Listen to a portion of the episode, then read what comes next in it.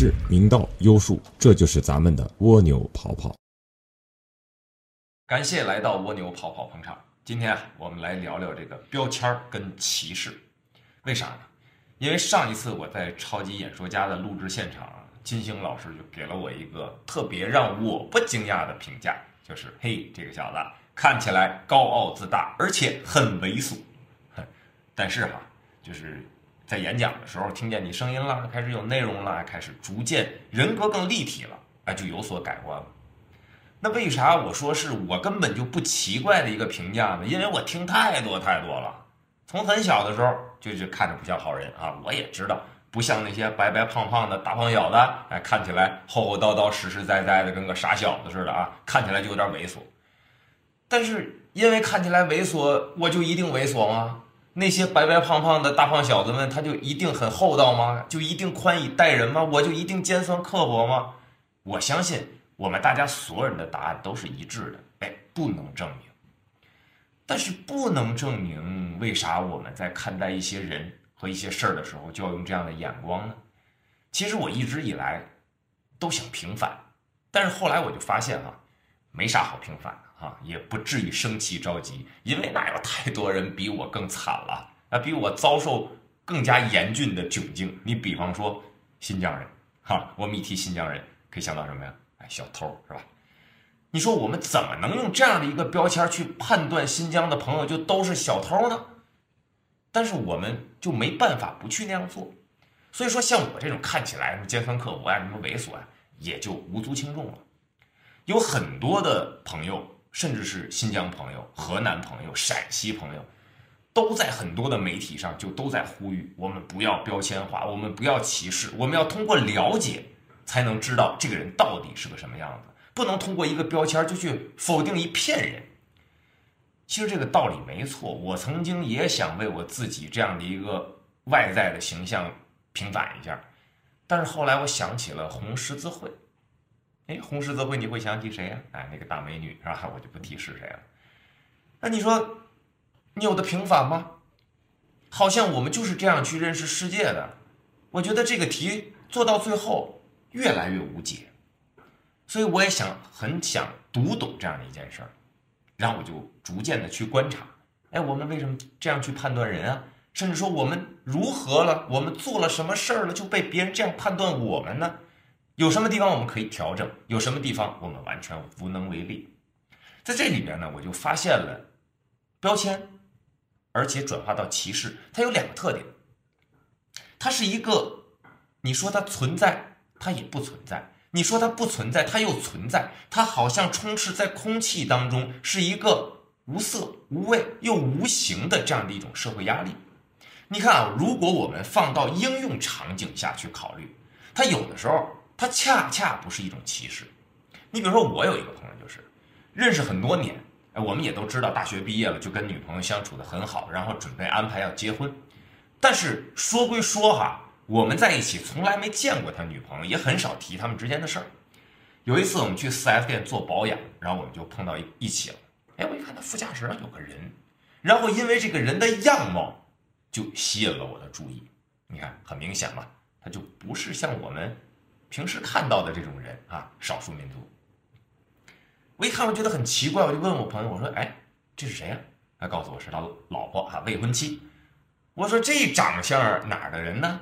他说新疆人，我说哦，新疆人，你家不丢东西吧？然后我哥们也挺客气的，告诉我，你说还有法一起娱乐吗？还有法一起玩耍吗？但是我们放到这个场景里面，我们这样的一个玩笑，我们可以感觉到完全无压力存在，大家哈哈一乐就过去了。反而是那种陌生人与陌生人之间，大家那种非常客气的，才能给你带来一种真正的压力。你比方说。哎，哥们儿哪儿人？哎，我河南人。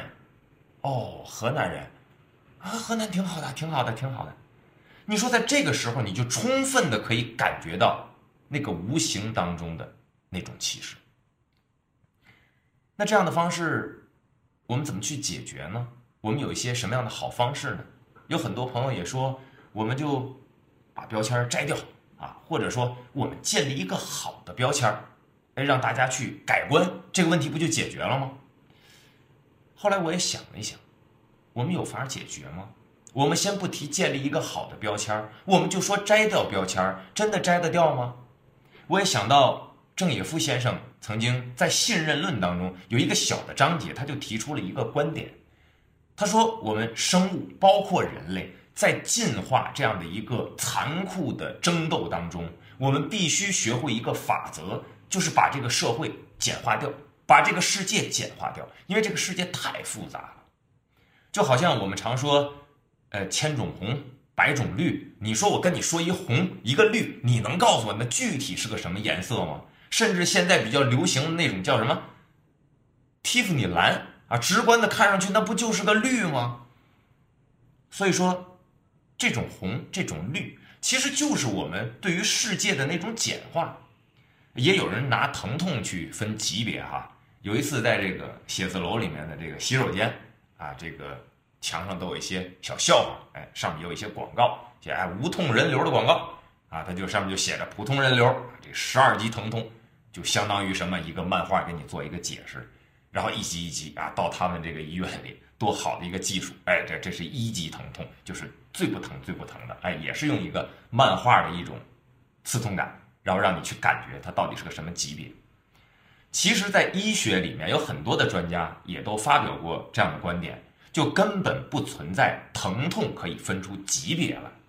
那既然有这样的言论，其实就是我们对于疼痛的一个简化，让我们大概用最快的方式去了解这个世界。那你说，既然我们是通过这样的方式去了解世界，甚至说去统治世界、征服世界的时候，那今天让我们去摘掉标签还有可能吗？皇帝大人又如何呀？他的龙椅旁边也要放一张表啊。啊，谁谁谁，对吧？是哪儿的巡抚啊？哪儿的大人？他至少要分清这个事儿到底谁管。但具体管的好不好，具体有什么细则的情况，他肯定了解，没有那么透彻。但是他如果不通过这个方法，他就连谁管都不知道了。其实这样的例子，我们身边人都存在，尤其是家长在教育自己女孩的时候，也很贴心的妈妈教育自己的闺女。男人没有一个好东西啊！十点之前必须回家，不能跟陌生的男人待到晚上十点之后，他们一定会怎么怎么等等等等，给你罗列一大堆。有的时候开玩笑，我也经常说啊，请问他父亲哪来的呢？所以这就是很典型的一个把整个世界简化成了一句话或者一个观点，去告诉自己的子女，避免在外面在这个未知的社会当中受到一些伤害。所以给我的感觉就是。我们的标签摘得掉吗？可能就存在很大的困难。蜗牛跑跑除了每周的视频节目之外，我们还有一个公众微信平台。如果你想加入一个奇葩的互联网社群，那就扫一下屏幕上的二维码吧。当然，也可以从搜索框当中输入“蜗牛跑跑”四个字，然后点击捂着嘴的老齐就可以了。如果你是安卓的用户，也可以点击右上角三个点的按键。在下拉菜单当中点击添加到桌面，这样蜗牛跑跑就跑到你的桌面上了，我在那儿等你。也有很多朋友说啊，说咱要是摘不掉标签儿，咱建立个好标签儿，你看这标签儿啊，有好有坏，咱建立一个好的，这问题不就也能解决吗？但是我们得看看啊，这个坏标签儿跟好标签儿它有啥区别？那为啥好？你看，就比如说我吧，啊，这尖酸刻薄啊，啊，看起来猥琐啊，这这这，反正就就这一大堆吧。咱不管它是真是假，那这就是我落下的标签儿。但是回归到台湾这个地方呢，我们给它一个什么标签儿呢？嘿，给它一个标签儿叫宝岛。我们来看看它为啥？因为我们觉得我们都中国人啊，对吧？这台湾是我国领土不可分割的一部分啊，所以这是我们中华人民共和国的宝岛，叫台湾。我们是基于我们这样一个大共同体下，所以就自然而然衍生出了一个好的标签儿。所以有过孩子的这个成年人，他都比较清楚这一点。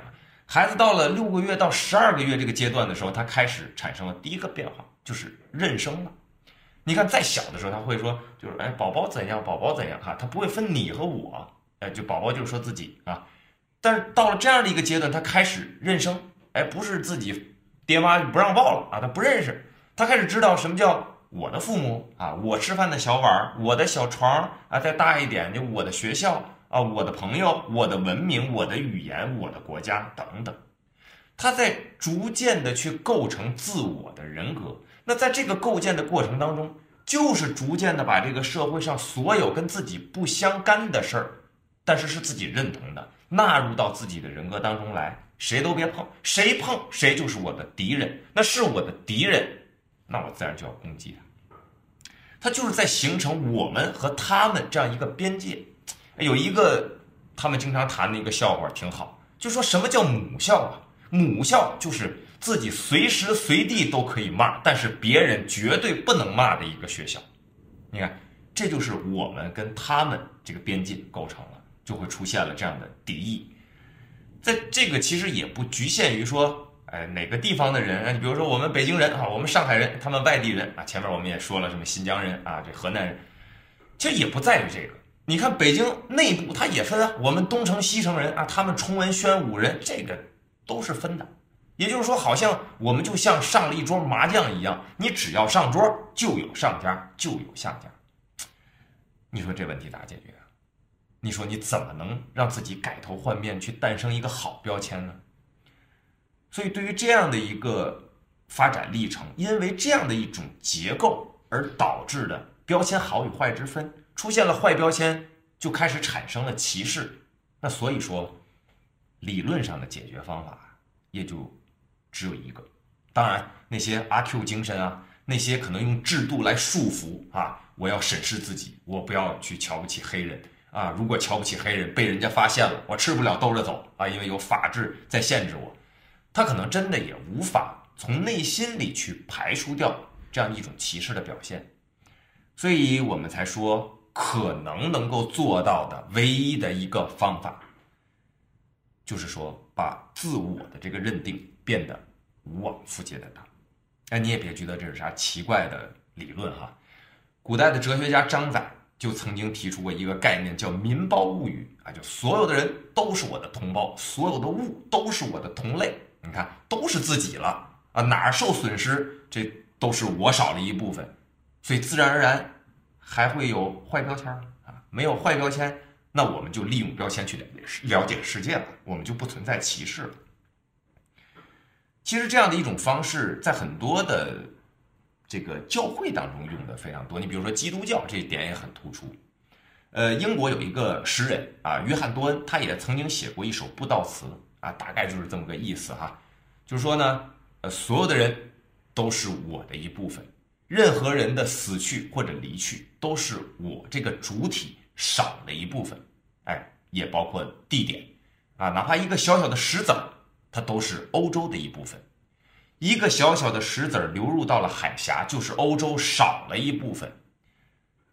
所以这样的情怀，它可能才能真正让我们从内心的深处就放掉这样的歧视。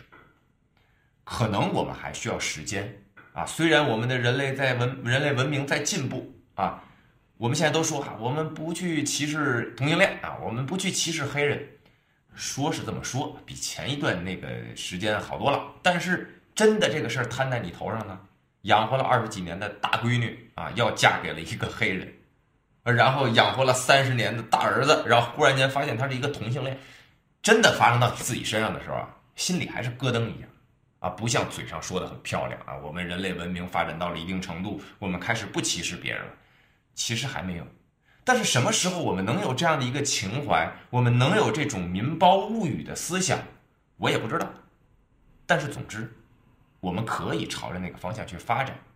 所以我也建议大家经常对自己说这样一句话啊：当你听到丧钟鸣起的时候，请不要问丧钟为谁而鸣，那个丧钟就是为你。